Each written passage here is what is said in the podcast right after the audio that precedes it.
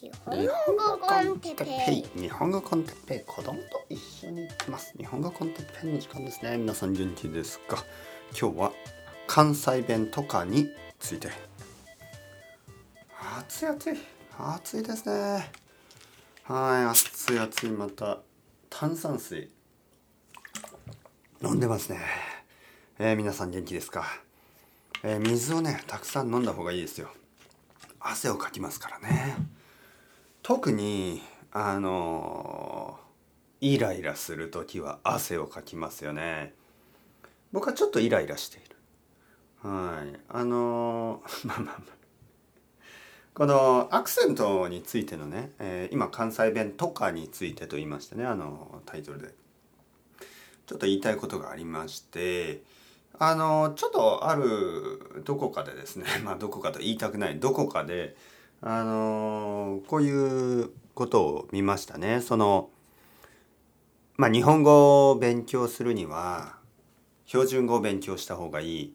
えー、もしその日本語を勉強したい場合は関東ですね、えー、東京とか、えー、神奈川とか埼玉、まあ、千葉の東京の近くとか、えー、そういうところで日本語を勉強した方がいいみたいなことを誰かが言っていた。えー、そしてある人が「ああ私は大阪の大学に行く予定があるけどやめた方がいいかな」みたいなことをあのつぶやいてましたね。はい、ちょっとそれを見て僕は非常にイライラしたので今日ちょっと話したいと思います。えー、っとですね逆に考えてみてください。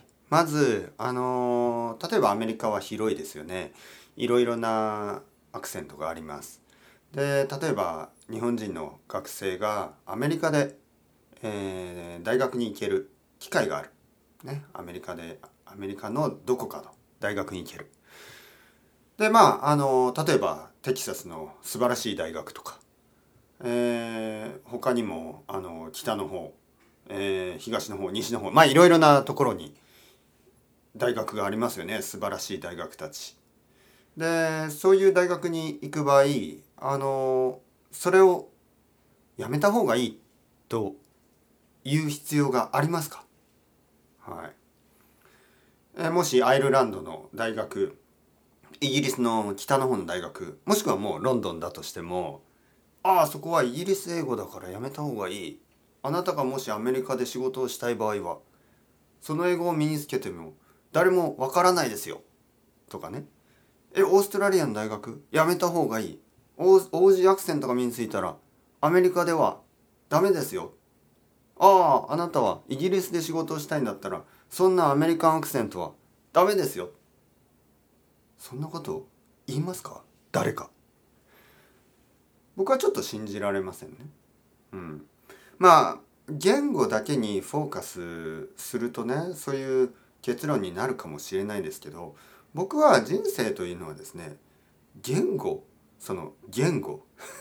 その言語言語言語あの本当に教科書みたいなスタンダードの言語だけにフォーカスして何が正しくて何が正しくないか。それ以外のことは全部やめた方がいい。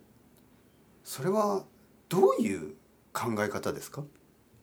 いわゆる悪い完璧主義なんじゃないでしょうかね。例えば英語を勉強したかった。僕はね英語を勉強したかった。僕は英語をあのすごく興味があって勉強したかった、えー、僕はロンドンに行きました、えー、なぜアメリカじゃなかったかというとまあイギリスの方が簡単だったんですね。簡単にその時はですねその時はロンドンの方が簡単に留学できた。僕にとってね。そしてまあ行きました、えー、ロンドンに行った。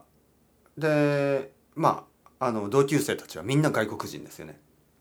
たまにそういう話を聞きましたね。あのああ私は日本人じゃなくてえー、ごめんなさい。イギリス人とだけ話がしたい。外国人と話したくない。なぜかというと外国人と話すとみんないろいろなアクセントがあるから嫌だ、まあ、そういうちょっと怖い差別の言葉を意見を聞いたことがありますね。えこの人は確かに言語の勉強にはフォーカスできてるけど人間としてそんなことでいいんだろうかと僕はその時から思ってましたね。あ私は英語を勉強したいから英語ネイティブの人じゃないと話したくない。ブラジル人と話したくない。トルコ人と話したくない。日本人の日本語アクセントは聞きたくない、ね、日本人のこうまあカタカナっぽいね話し方は聞きたくない。あっち行け。シッシッシッ、まあ、そこまでは言わないけどまあ明らかにね明らかにそういう態度の人は何人か見たことがあります。差別ですね。差別的ですよね。はい。えー、言語を勉強するのは何のためでしょう？そもそも。何のためかといえば世界中の人とあの話すことができる。自分とは違う人たちの意見を聞くことができる。ね。えー、まあその一番の目的はですね一番の目的はコミュニケーション。一番の目的は相互理解、ね、理解し合うため。お互いのことを理解するため。よりよく理解するためですね。話さないよりも話した方がいいですね。どんなアクセントがあったにせよ話した方が話さないよりも絶対にいいですね。コミュニケーションというのはそういうことです。うん。まあ言語だけにフォーカスするとたまに人々はですねそういうあの端的な考え方になってしまいます。そういう悲しい考え方をしてしまいます。日本語を勉強している僕は日本日本人としか話したくない。日本語を勉強している僕は標準語、ね、標準語を話す日本人としか話したくない。大阪人と話したくない。大阪には行きたくない。え？僕はちょっとびっくりします。もしくはそういうことを考えずに大阪に行こうと思ってた人の気持ちをちょっとこう行かない方がいいよっていうアドバイスはちょっとどうなんでしょうね。みんなフォーカスが違いますからその標準語というか、まあ、日本語だけを話したいわけではないんですね。パーフェクトな日本語いわゆるパーフェクトに聞こえるね。まあそんなことに何の意味もないんですがパーフェクトに聞こえる日本語を話すことだけが目的じゃないんですよね。みんなが日本語の先生になりたいわけじゃないしみんなが日本語のピッチアクセントの先生になりたいわけじゃないんですね。みんな目的が違います。ほとんどの人は違います。にもかかわらずやっぱり影響力のある人がそういうことを言うと少しあの勘違いしてしまいますよね誤解がありますよね。もし誤解を生むんであれば誤解があるかもしれないとちゃんと説明するべきだと僕は思いますがどうでしょう？僕がロンドンに行った時にスペイン人のガールフレンドができました。今は僕の奥さんです。本当であればその英語を目的英語の勉強のために僕はロンドンにいたので英語のためにはイギリス人のガールフレンドの方が良かったわけですよね。でも僕はスペイン人のガールフレンドと付き合わないべきですか？英語のためだったらイギリス人のガールフレンドを作るべきですか？英語のために愛する人を変えるべきでしょうか？全く僕はそうは思わないね。まあもちろん奥さんと付き合ったおかげで僕はあのまあ性で あのまあどっちでもいいんですよ。僕はそうは思ってないけどね、えー、まあ性でといえば僕は奥さんと付き合ったせいで、えー、もしかしたらあの正しくない英語をたくさん聞いたかもしれない。スペイン語のアクセントの方があの僕に影響したかもしれない。でも奥さんのおかげで奥さんのおかげで僕はいろいろなバリエーションのある英語を聞くことができたかもしれない。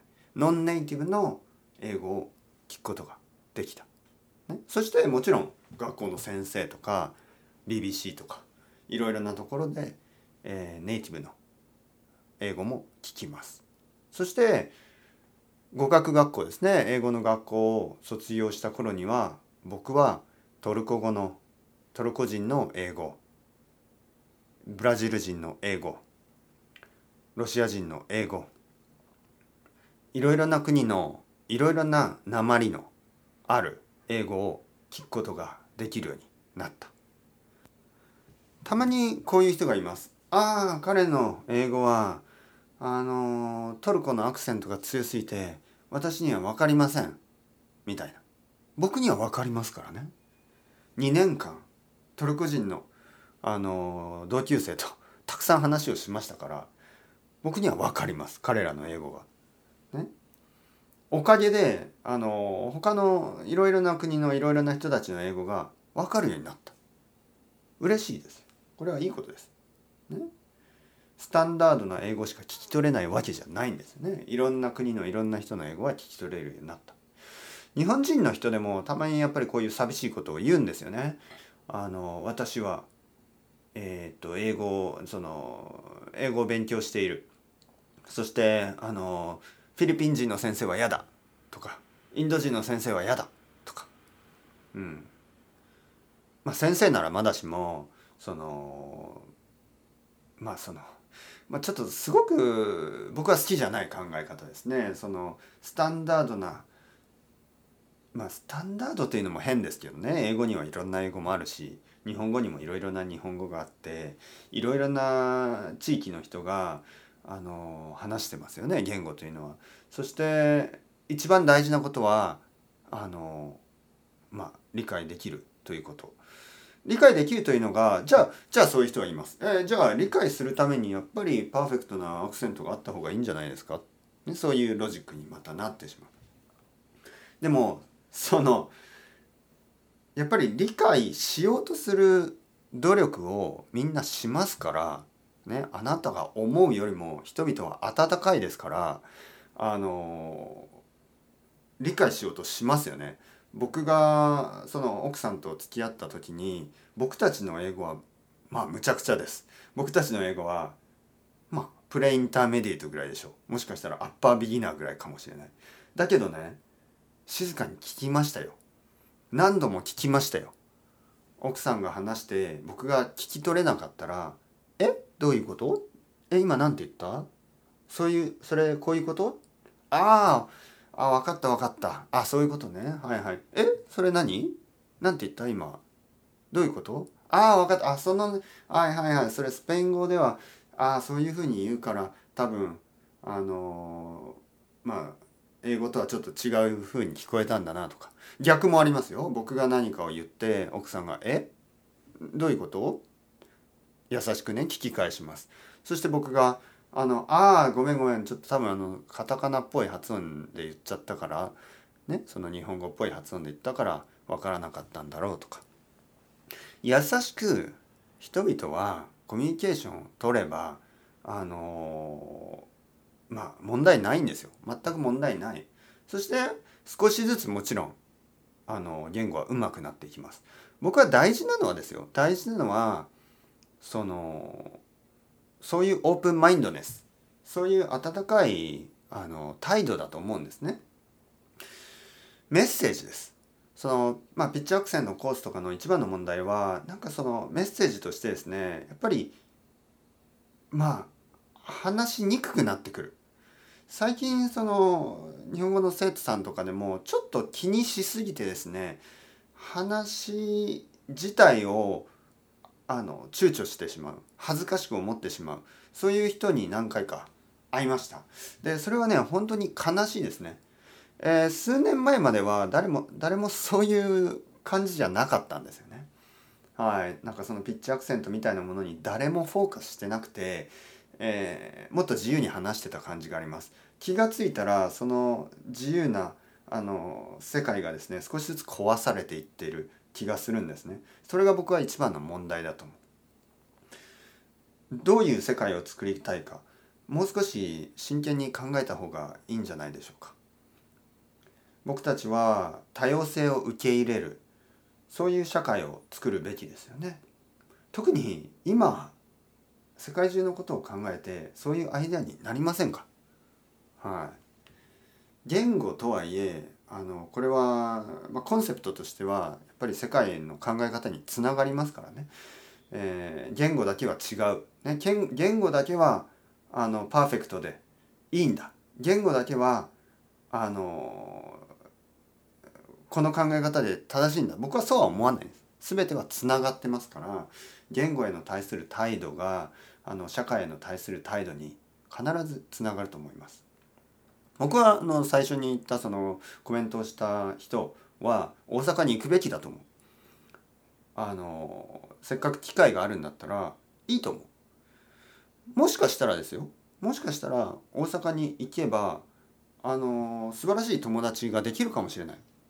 彼や彼女は関西人かもしれない、ね、大阪出身かもしれない。京都出身かもしれない、えー、関西アクセントが強いかもしれない。だから何、ね、だからなんだよ。僕はそう思います、ね、素晴らしい友達に、えー、どんなアクセントがあろうともそれは別に関係ないでしょ。はい。僕は素晴らしい友達だったらどんなに日本語が下手でもどんなに英語が下手でもどんなにあのその強いアクセントがあろうとも関係ないですよね。僕と奥さんが出会った時に2人の英語はめちゃめちゃでした。人の英語は本当にアッパービギナーぐらい。もうかろうじてコミュニケーションが取れるぐらい。だから何ですか？でも恋人はできます。ね、でも笑いません。僕は自分の英語を笑われたことはなかったですねロンドンにいた時に、えー、英語の問題で笑うような人はいなかったですそんな人に会ったことがないはい僕は日本にも外国人が日本語を頑張って話して笑うような日本人をちょっと想像できないですがもしいたとしたらちょっと見たいですよね。どれぐらいクズがそんなクズがいるのかっていうのをちょっと見てみたいですけどあのまあゴミのようなあのアイデアを持った人間はたまにいますからね。まあまあ言い過ぎました。あとそのピッチアクセントのコースの最後にね一つだけ、えー、僕がはっきりしたいことがあるんですねそれは結果ですね結果結果を見てみたい。えー、例えばそのピッチアクセントのコースを取る前のその人の話し方と取った後の話し方を聞き分けてみたいですね。まずそこに興味があります。それを見ないことにはそのいくらまあそのコースに意味があるとまあ巧みにですね説明されてもちょっと信じられないんですよね。やっぱり結果が大事だと思いますからね。結果。そんなに効果があると言い切れるのであれば結果を見せてください。結果が見たい。本当に見たいです。オーディオだけでもいい。誰かが、まあ、会話会話で十分ですね。会話でもいいし、えー、一人で話してもいい。まあこうやって10分ぐらい話してくれれば十分です。ピッチアクセントのコースを取る前日本語で話して取った後日本語で話してその違いを本当に聞いてみたい。そこがあのまあ僕の希望ですよね。聞いてみたい。結果を見てみたい。結果を聞いてみたい。本当に効果があるのかどうか。それが本当に気になるところですね。僕が思うあの日本語の、まあ、アクセントに関して言えばえっ、とシングルワード。一つ一つの単語ですね。一つ例えばまあ日本とか日本語とか。まあそういう一つ一つの語彙よりも全体ですね。全体。センテンスですね。そのイントネーションの方がもっとあの自然か自然じゃないかにまあそもそもね僕は自然だと自然とか自然じゃないとかそんなに気にしなくていいと言ってるんですけどまあ自然じゃ自然じゃないか気にしなくていいというのはそこにフォーカスしなくていいということですね。必ずあの良くなるから。あの長く日本語を勉強していけば必ずもっともっとあのもっともっと分かりやすい誰にとってもより分かりやすい日本語に近づいていきますからねあのたくさんのインプットをしてたくさんのアウトプットをするすればもっとオーガニックなアプローチでもっと、えー、自然な方法で日本語がもっともっとあのまあ良くなる。はいからあまりあの自然とか不自然っていうのは関係ないんですけどまあそのセンテンスの文章全体の、えー、イントネーションとかそっちの方がもっと大事です。もっと大事なんですね。一つ一つの語彙が、えー、アクセントがこうピッチアクセントが保たれてたとしても全体ですよね。全体。一つの文章でアクセントが変。ちょっとこうまあユニークすぎる。あの悪い意味でねユニークだから、えー、自然に聞こえない。そういうのはあると思いますからどちらかといったら一つ一つの単語よりも全体で練習した方がいいと思います。練習というのはたくさん聞いてたくさん話す。これが練習になりますからね。そもそもそういうコースが生まれる前にもあのピーター・バラカさんさんとかたくさんの人はあのまあ普通の勉強方法でまあ実はこのほとんどの外国の、まあ、言語はみんな普通の勉強方法で勉強しているにもかかわらずなぜかですね日本語だけが最近特にピッチピッチピッチって言ってるんでな何が起こってるのかなと思ってですねちょっとまあ心配になって今日は話してみました。心配になりますよ本当に。もっとあのオープンですね。もっとあの自由にもっと楽しくあの勉強できるはずなんですよね。でもなんかこうみんながなんかこう話しにくくなっていく。みんながなんかこう発音しにくくなる。みんなが誰かにいつでもジャッジされるようなね。なんかそういう嫌な日本語学習会になってるのでちょっとそこはね本当に変わってほしい、うん、なくなった方がいいと思いますよ。そういうアイデアは。まあちょっと強く言いましたけど、えー、今日は話してみました。たくさん。皆さんどう思いますか？ま頑張っていきましょう。というわけで、えー、そろそろ時間ですね、えー、さようならさようならさようなら。頑張って。応援してます。いつでも。どんなフェーズでも。どんな人でも。どんなアクセントでも。